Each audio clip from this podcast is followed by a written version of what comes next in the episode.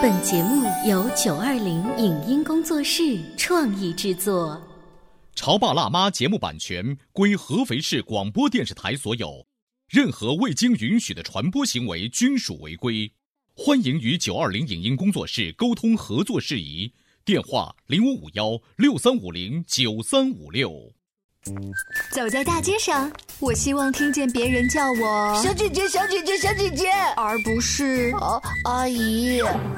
但我最爱的称呼是妈妈。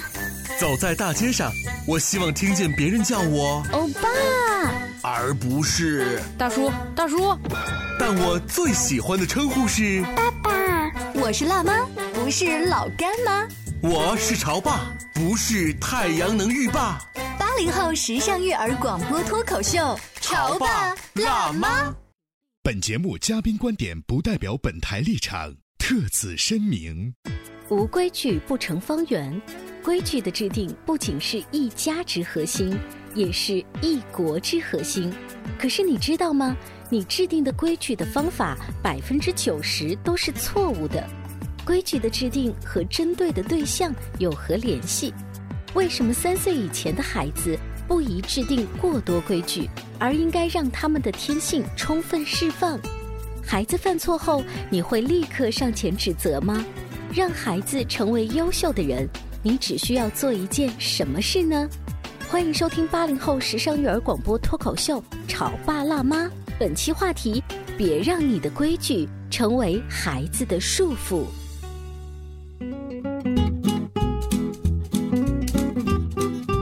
迎收听八零后时尚育儿广播脱口秀《潮爸辣妈》，各位好，我是灵儿。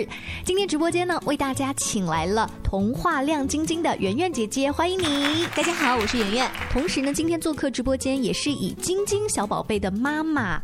平时在家里面带女儿的时候，最常跟她讲的一句教育她的话是什么？我觉得应该是，她和我会说同样一句话，应该是两个字儿。不要，哦我会说晶晶，你不要怎么怎么怎么样，你不要干什么什么东西，不要拿高处的东西，不要把水洒的到处都是。但是我女儿现在也会和我说这两个字，嗯不要。那她跟你说什么不要呢？我要告诉她，妈妈，你不要管我呃，或者说，呃，宝宝，你能不能够吃橙子？不要。啊！你要不要把这个饭吃掉？不要。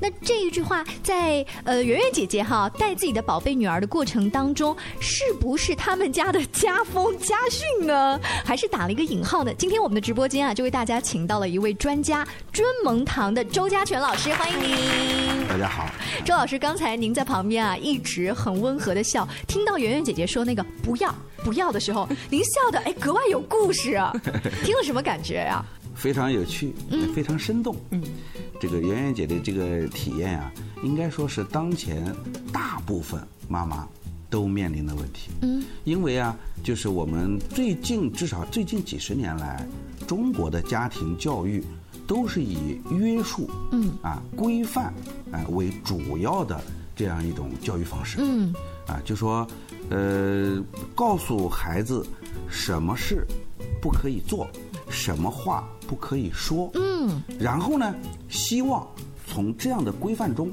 让孩子成长为一个能够未来受人尊重的人。哎，对呀、但其实呢，这种管束方式，嗯，是不合理的。你直接就节目一开始就批评圆圆姐姐这个不合理啊！虚心接受。哎，周老师，但是我在想，我们做妈妈的前面就告诉孩子不要的大原则，其实是为了顾及他的安全，是比如不要去把那个热水烫着自己啊，碰电路啊。那这个不是规矩我立在前面吗？立规矩是对的，嗯，但是呢，规矩要看立给什么人。哦，我们想一想呀，规矩是用来遵守的。嗯，那么要定规矩的时候，一定要记住，嗯，我们规矩的对象他有没有具备遵守这个规矩的能力？呃，周老师的意思是，小孩还没有具备这个规矩的能力，遵守的不同的年龄段，哦至少从脱尿不湿这个角度来讲，他是肯定不具备任何遵守规矩的能力的。就是这个年龄的孩子，他需要的是天性释放。哦，也就是说，一般情况下说啊，嗯，这里面不包括特殊的，三岁以下的孩子都没有什么不可以，嗯，没有不要。三岁以下的孩子应该充分释放他的天性。嗯啊，我父母要做什么呢？就一定要把他置于完全安全的状态下。嗯，那么完全安全的状态呢，又包括两个部分。第一部分是环境的安全，就不可以让他跟任何的不安全因素有接触可能。嗯，第二块呢，就是父母或者说其他看护孩子的人，必须对这个孩子的看护是属于就是说全时段，嗯，就不可以有 break。啊，不可以的。这样的情况下，孩子就可以拥有了完全的天性释放。嗯，这样成长起来的孩子，嗯，他的心智才健康，他的情商才充沛。我们的节目进行到这儿呢，大家可以略感觉一下周老师平时讲话啊，呃，这个的风格是什么。如果说您经常听我们故事广播，会发现最近啊，我们在整点有一个线性的小单元，叫做“老夫子与小学究”。哎。哎，那位老夫子就是周家全老师，所以您老夫子对，所以您平时的工作尊蒙堂也是用您的所学哈，尤其是国学方面的积累知识，去告诉我们身边的一些家长如何从古人教育孩子那些经验当中，慢慢来影响我们现在的育儿观。我这儿呢有一个问题想跟两位聊一聊哈，就是刚才圆圆姐姐说到的的这个不要不要，其实就是约束比较多的。至少呢，孩子带出来是比较乖巧的，对吧？呃，我我们身边有一些朋友啊，在西方育儿是就是要让他自由生长，结果呢不太有规矩。在网络上面看到一个消息说，有个小孩到公园里面去玩，呃，他想批评别人，但是他还不敢直接批评别人，他是躲在自己妈妈的背后去骂别人，骂的话还都挺难听的，是有侮辱性的话。这个事情发在网络上面呢，网友的回复就是：你看这个小孩子是这样，其实不是小孩子的错，小孩子都是爸爸妈妈的镜子，一定。定是爸爸妈妈没有教育好，就是这个家没有规矩，没有家风，没有家训等等啊！网上面的这个网友就开始谩骂谩骂了哈。所以周老师就是您看，要不就是规矩像圆圆姐姐立的太多，要不然就是没规矩，完全释放。对，这怎么办呢？尺度不好把握。其实呢，这个现象呀，也是我们就是最近这几十年来就是面临的一种状况。嗯，这不仅仅是在少儿教育。其实我们的成人世界也存在这么个问题，嗯，就包括我们的企业界和政府的处事方式，嗯，也有这么个问题，叫什么呢？叫做割裂，就说要么就左，要么就右，他就学不会啊，就是融合。啊。而这正是孔子文化的一个中间的精髓的地方。对呀，就说我们说啊，这个中国最古老的文化。就说最早的一本书啊，我们说叫百经之首，叫《易经》。嗯，《易经》说什么呀？《易经》就是说的乾坤。嗯，对吧？乾坤呢，实际就是阴阳。啊，那阴阳哪个好呢？是阴好还是阳好呢？都好。就像爸爸和妈妈哪个好呢？都好。就看在谁的面前说，是不是？就说，但真正的好，嗯，不是爸爸和妈妈就好了，嗯，而是爸爸和妈妈和谐相处，嗯，这才叫好。嗯，那周老师，我可以理解是过度约束、制定规矩不好，但是一点儿也不给他制定规矩也不好。对，但是呢还不全面。哦，在青少年教育这个问题上面，我们不仅仅要把握好。规矩的度，就是要规矩还是不要规矩的这个度，而且更重要的是，在不同的年龄段和不同的生存场景下，嗯，我们要有不同的要求。对，我们给大家举一些例子好了。好的呀，事实上呢，这个世上最难做的工作是父母，但是为什么很少有父母会被大家认为是失败的父母？当然也有啊，但总体是很少的。嗯，这是这比如说刚才我们举那个乐园里面的孩子，不能算不能算失败的父母。嗯，那只是在父母管教孩子的过程中有了一个失败的案例而已。案例而已。哦，不能以偏概全。就说，之所以我们很少碰到一个失败的一个破产的父母。很少，但企业破产比比皆是。嗯，就是因为啊，就是父母在带孩子成长的过程中，他的评判者基本上是父母和孩子自己。嗯，就很少有你以外的人来评价你这个父母孩子带的好不好。哎，但这个我不太同意，周老师。那一般情况下，老师会介入啊。老师说：“你这个父母平时怎么带孩子呀？你们家孩子怎么教育成这样？这个不就是介入了外面人的力量了吗？”你想想呀，在孩子成长过程中，嗯，他的每一个年龄段大概都会对应一个老师，嗯，啊，一个孩子的成长是要十几年或几十年这样一个生命过程的。有谁可以陪伴这个孩子十几年、几十年，他才可以做出父母是否成功的评价？那么，真正的能够评价的，就说我们是有的，只不过现在大量的缺位，那就是爷爷奶奶、嗯，外公外婆。中国古代的儿童教育最优秀的一个这个习惯，我们没有能够继承下来，就叫做 A B C 模式。什么叫 A B C 模式呢？啊，我们说 A 就是爷爷奶奶给爸爸妈妈，爷爷奶奶，嗯，父这个外公外婆，嗯，他们是作为监管者，啊，父母呢是作为执行者，孩子呢是作为被关心者，嗯，在这样一个情况下，其实上一辈对。中间这一辈的行为的规范和调整，起着非常好的作用。因为大家一起生活，他可以知道你长期一直以来的风格，嗯，他才好管理。如果说一个家庭请一个专家来，到我家来住二十四小时，嗯，来看看我管孩子管的对不对，实际上。二十四小时间是不够的。哎，听到这儿啊，我觉得潮爸辣妈也有很多是爷爷奶奶辈儿的听众在听，他们一定是周老师您的粉丝。为什么呢？最近不管是国外还是国内，都有些育儿节目，就真的请一个专家到我家来观察二十四小时，于是他就可以很犀利的看出你家的一些问题。但是如果真的爷爷奶奶在家里面按照您说的 A B C 的原则的话，那我们年轻的家长会说了，我们本身育儿观念就不一样，你隔代教育，你那么疼孙子，这不没办法。打了，这时候该怎么办呢？我们现在进入一段时间的广告，回来之后，请中蒙堂的周家全老师接着跟大家聊一聊，在管教孩子定家风家训的时候，到底是该放宽还是该立严呢？这段时间故事广播的听众啊，细心的应该留意，在我们每个准点有一个来自台湾的小乔，他用很甜美的声音给大家介绍台湾的美景美食。那在十月四号呢，我们故事广播的主播就要带各位听众前往台湾旅行。十月四号出发，整整八天的时间啊，呃，环岛游台北呀、花莲啊、台东啊等等都会去，关注一下 C N F M。九八八是我们微信公众号，可以发送“台湾”两个字，就可以看到超级高性价比的旅行攻略喽。他觉得我有什么累的呢？不就是在家带个孩子吗？我想想，真不如出去上班。哎，下班也不太想回家呀，回家没什么话说嘛。我生气是因为他对我关心太少了，可是我也不知道怎么明说呀。哎，陪你一起吐槽养育熊孩子的苦，陪你一起追忆曾经自己的小世界。八零后时尚育儿广播脱口秀，潮爸辣妈。潮爸辣妈播出时间：FM 九八点八，合肥故事广播，周一至周五每天十四点首播，二十一点重播。网络收听，请下载荔枝 FM、蜻蜓 FM、阿基米德、喜马拉雅、中国广播以及苹果 Podcasts，搜索“潮爸辣妈”订阅收听。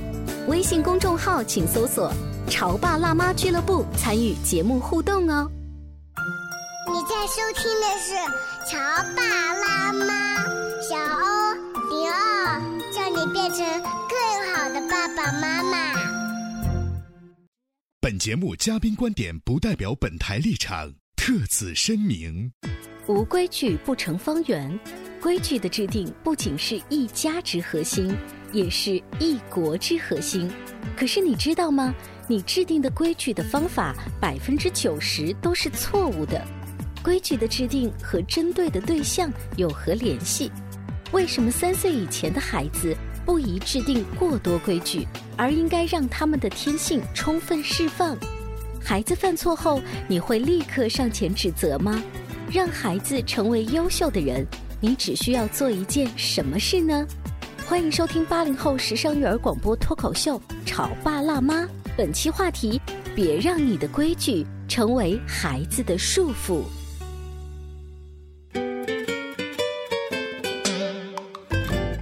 广告之后。欢迎您继续锁定《潮爸辣妈》，灵儿在直播间为各位请到了童话亮晶晶的圆圆姐姐，欢迎你！大家好，我是圆圆。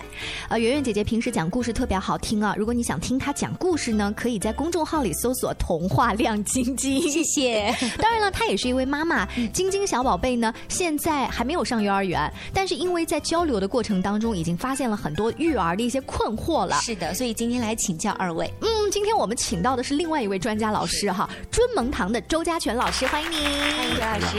在上半段我们提到了小朋友在家里立规矩，不能太严，也不能太松。圆圆姐姐基本上属于管教比较严的妈妈。嗯，其实很多人会觉得我比较松，但其实我是非常严格的。嗯，遇到了一些我觉得要 say no 的，我坚决不会和他妥协。其实你不仅你对自己家女儿要求严格，你对其他家孩子同样要求严格。就是好朋友家的孩子，如果他发现我做的不对的，他也不会就是纵容。他会有义务，觉得我这个阿姨，我要帮助你成长。是的，林瑶说的特别好，因为前段时间跟一个非常好的朋友出去逛街，在小孩和小孩玩的过程当中啊，我就忽然之间发现那个小朋友男生把我家女儿推倒了。推倒之后的话呢，他还用他的脚在我女儿的背上啊，就狠狠的踩了几下。哎呦，这是我第一次看见，我就没当回事儿，我觉得应该是推搡呀，小朋友之间打打闹闹玩儿。但是没过多一会儿呀，我又发现，在那个店里他又把他推倒，又在。地下踩几脚，这时候我有点心疼了。我想不行，我还是要和我这个好朋友啊说一下这个事情，因为他当时在在做别的事没有发现。当我在跟他讲这件事的时候呢，他有点尴尬，因为他首先觉得很抱歉，第二就跟我解释说，我想也许是因为啊，我家宝宝每天看他爸爸下班回来很辛苦，爸爸趴在床上的时候呢，他就去帮他爸爸踩踩背呀，砸一砸呀，会不会是因为这个原因，所以才会把妹妹推倒在地？帮他踩背，也许是这个原因哦。所以当时呢，我听了，我也觉得可以接受，可以接受的。对，所以圆圆姐，你的意思是有一些看起来不合规矩的行为，它背后可能是有其他原因，是不一定是我们节目上半段讲的那个乐园里躲在妈妈背后骂人的小孩，就是可能你的办公室里面、你的学校里面、周围都有这样的原因。你有没有机会去深入了解一下背后的那个故事？应该说啊，儿童成长的过程中啊，他们的认识。呃，是非观，嗯，是慢慢形成的。三岁以前的儿童基本上不会有主观的这种善恶观念，啊，他们只有这种就是亲和疏这样一个观念。三到六岁的孩子呢，可能会有一些，比如说微弱的恶意，嗯，但是也是一个很本能的恶意，啊，不会有就是很深的恶意。所以说，在六岁以下的孩子里面，不管发生什么行为，我们都没有必要去猜想他会不会有什么想法。嗯，啊，就比如说刚刚我们说的那个故事，在迪士尼乐园里面，啊，一个孩子躲在妈妈的后面在谩骂别人，其实他自己是否知道他说出来的话是什么意思？嗯，也未必。啊，那么他既然躲在他妈妈的后面。到底是因为什么原因？说明他这个是有些胆小的，嗯，可能平时受到的这种约束管束还是比较多的。那么，一个经常受到管束，都会小心到要躲在后面的孩子，他怎么会说出那种就是我们大家觉得不太合适的语言呢？就这两个事情合在一个孩子身上，其实是不正常的。嗯，所以说呢。我们在遇到这一类的问题的时候，我们觉得第一重要的是首先客观冷静的去看待这件事，就不能油然而生一股抱怨呀、嗯，讨伐呀，嗯，甚至批判呐，那都没有必要。因为孩子成长的过程中啊，首先第一个是天性，嗯啊，就是他的健康啊，他的快乐，他的对外交流，这是最重要的。善恶还没到这个时候，嗯，六岁到十二岁的时候，我们才开始塑造他的是非观。嗯，这个孩子呢，从图片上看，明显已经是过了六岁了。那周老师的意思是我们不要。作为网友不知情的情况下，在网络上谩骂，其实给他们很多的对呃不好的这个压力。但是你并没有真的帮助到这个小孩。那如果你是当事人，比如说是我们身边同事的小孩，或者我孩子的同学这样发生的事情，我是应该真的了解了背后的情况，再去提出批评和建议，而不是一开始上来就指责。那是肯定的。就说首先，对孩童之间的行为一上来就指责，肯定不对。嗯，不仅仅伤害别人，其实你在指责的过程中，自己的心情也不会很好。那就是说，人被情绪控制了。嗯，那如果自己的孩子就在身边的话，父母亲过于。这个情绪化的表现，其实对自己的孩子也是一个不好的示范。上来就指责这种事情啊，看起来是护犊子。呃，在我们身边，就是比如你每天接小孩从幼儿园里放学，太常见，孩子就一放学在玩滑滑梯那个过程当中的这种推推挤挤啊，爷爷奶奶为了护犊子上来就指责。是，所以说我们经常会出现，刚刚说这个孩子为什么会学成这样，可能是因为父母的原因。嗯，就是父母。在某些情绪失控的时候说出来的语言被他听到了，嗯，他听到了，他其实并不完全理解，但是呢，他知道是在那种情绪下发表出来的，哦，所以呢，他在某一个时候，就对孩子来讲，可能是有这个记忆，碰到了类似的环境，嗯，他就条件反射就把这句话说出来了，嗯，他自己并不知道这句话到底是什么意思，嗯，是什么样的对错，所以说在碰到这种情况的时候，父母一定要有理智的。冷静的、嗯温和的方式去解决，因为你在解决这个问题的时候，其实也是在给孩子们做榜样。嗯，给自己的孩子、给对方的孩子做榜样。父母他的就是自己的这个育儿的格局在哪里，其实可以影响到孩子未来很多的方向。呃，我曾经在网络上面看到一个视频，说一个小孩他在电梯里尿尿，大家有印象吗？有的孩子这个熊孩子尿完这个事儿就算了，但是有一个妈妈呢，她在发现了之后，她非常抱歉，她就。写了一封信贴在那个他们的那个楼梯道的物业里，大概的意思说我的孩子做的这个不懂事的行为非常抱歉，我会带他去打扫一个星期的卫生，再来呢就是比如请物业来检查一下，首先是不是有问题，我也对他进行了批评研究。后来那个物业的监控视频真的可以看到他妈妈带他去连续一个星期的打扫卫生，然后孩子也用歪歪扭扭的自己写了一封道歉信贴在那个里面。这是一个非常好的管束方法。对，但他妈非常的以身作则，也给孩子树立了。非常正确的一个榜样。嗯，我们一直有一句话说，父母是孩子第一任老师。但是呢，我们现在啊会有一个误解，就是老师好像是要求孩子怎么怎么做。嗯，不对的，老师师是范，模范，就是说你要想让孩子成长为什么样的人，首先你要做成什么样的人。嗯，就至少在孩子面前，你一定要做成。哪怕你本身不是那样的人，你装也要给我装成那样的人。就好像现在家长经常说要叫孩子看书，自己咱们先得拿两本书。呃，这这，但是那如果不是内心里是在假装看书的话，你知道吗？父母假装看书陪孩子的时候，孩子也会假装看书陪你。相互影响，在演戏。如果父母是特别喜欢看书的孩子，那孩子你不给他看书都不行。嗯，你看我们有很多成名的这些大家们，都有小的时候跑到父亲或爷爷的书房里去偷书看，嗯，这样的行为，不要你去督促，他自己会看的。所以我今天还看到在微信朋友圈里有一句话嘛，嗯，说想让大家去造一艘船。你不要让他们去找材料、找图纸，嗯，你只要让他们建立起对海洋的向往。哇，其实很浪漫的一句话。其实孩子，你要想让孩子成为一个优秀的人，你只要让他知道一个优秀的人会怎么样生活，嗯，他就会优秀。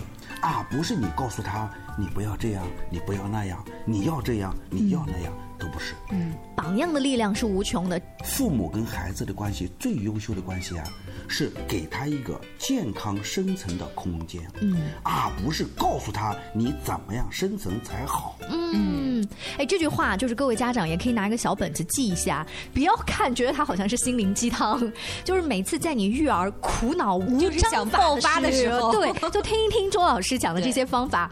呃，我手上有一个调查数据，说有一半的孩子都有自自己模仿并认同的偶像，但这个偶像，你一听出来，你觉得都是 TFBOYS 吗？不一定，其中百分之七十八的孩子是以自己父母为认同的偶像，父母在孩子的眼里就是模范和表率，父母的一举一动潜移默化的影响着孩子。但是随着年龄的增长，越来越多的孩子表面上是不 care 父母的，他会把这个偶像啊转移，说嗯是 TFBOYS 或者是其他的人，对他不说，嗯。其实我们在这个中国的古代经典里面啊，就《论语》里有一个故事，我们说叫曾子杀彘。彘就是猪，嗯，杀猪。这个故事很简单，就说这个我们这个曾子，我们是尊称他叫曾参，他跟他的太太要上街，孩子哭着喊着要跟着去，这我们家里面都经常碰到，嗯，但是他们又不不适合带他去，爸爸就说你不能去，但他哭，妈妈就说你在家好好待着，回头来我们杀猪烧肉给你吃，哦，然后孩子就不哭了，说有肉吃好啊，嗯所以呢，他们就去上街了。办完事回来了以后，这个曾生啊就去杀猪。嗯，他夫人就会很奇怪，说你干嘛？他说你不是说回来要杀猪给孩子吃吗？他说我就哄他一下，他现在你我把事情办完了了就行了，你当真了。嗯，曾生说不行的，嗯，孩子没有辨别力，你做的就会印在他脑子里。你说了杀猪给他吃肉，你如果不给他，那么他脑子里就会形成一个印象，我们说过的话不一定要兑现。嗯，可以不算话。嗯，这个错是你犯的错，对孩子我们要说到做到。那么以后父母在孩子面前说话要谨慎。是这样也会更加有权威感，要不然孩子就不把你的话当话了。是的，是的。每个父母都是孩子的第一任老师，孩子身上总是不经意的折射出家庭的影子。刚才呢，在节目尾声啊，周老师无意当中用了《论语》当中的一个小的例子。如果说您还想从周老师的口中听到这一些古代经典文学作品跟教育到底有什么样的关系的话，也可以继续锁定我们的《潮爸辣妈》节目，以后会多多请到周老师做客。更多育儿的故事呢，大家也可以来公众号搜索“潮爸辣妈俱乐部”。谢谢两位，再见，再见。再见，再见。以上节目由九二零影音工作室创意制作，感谢您的收听。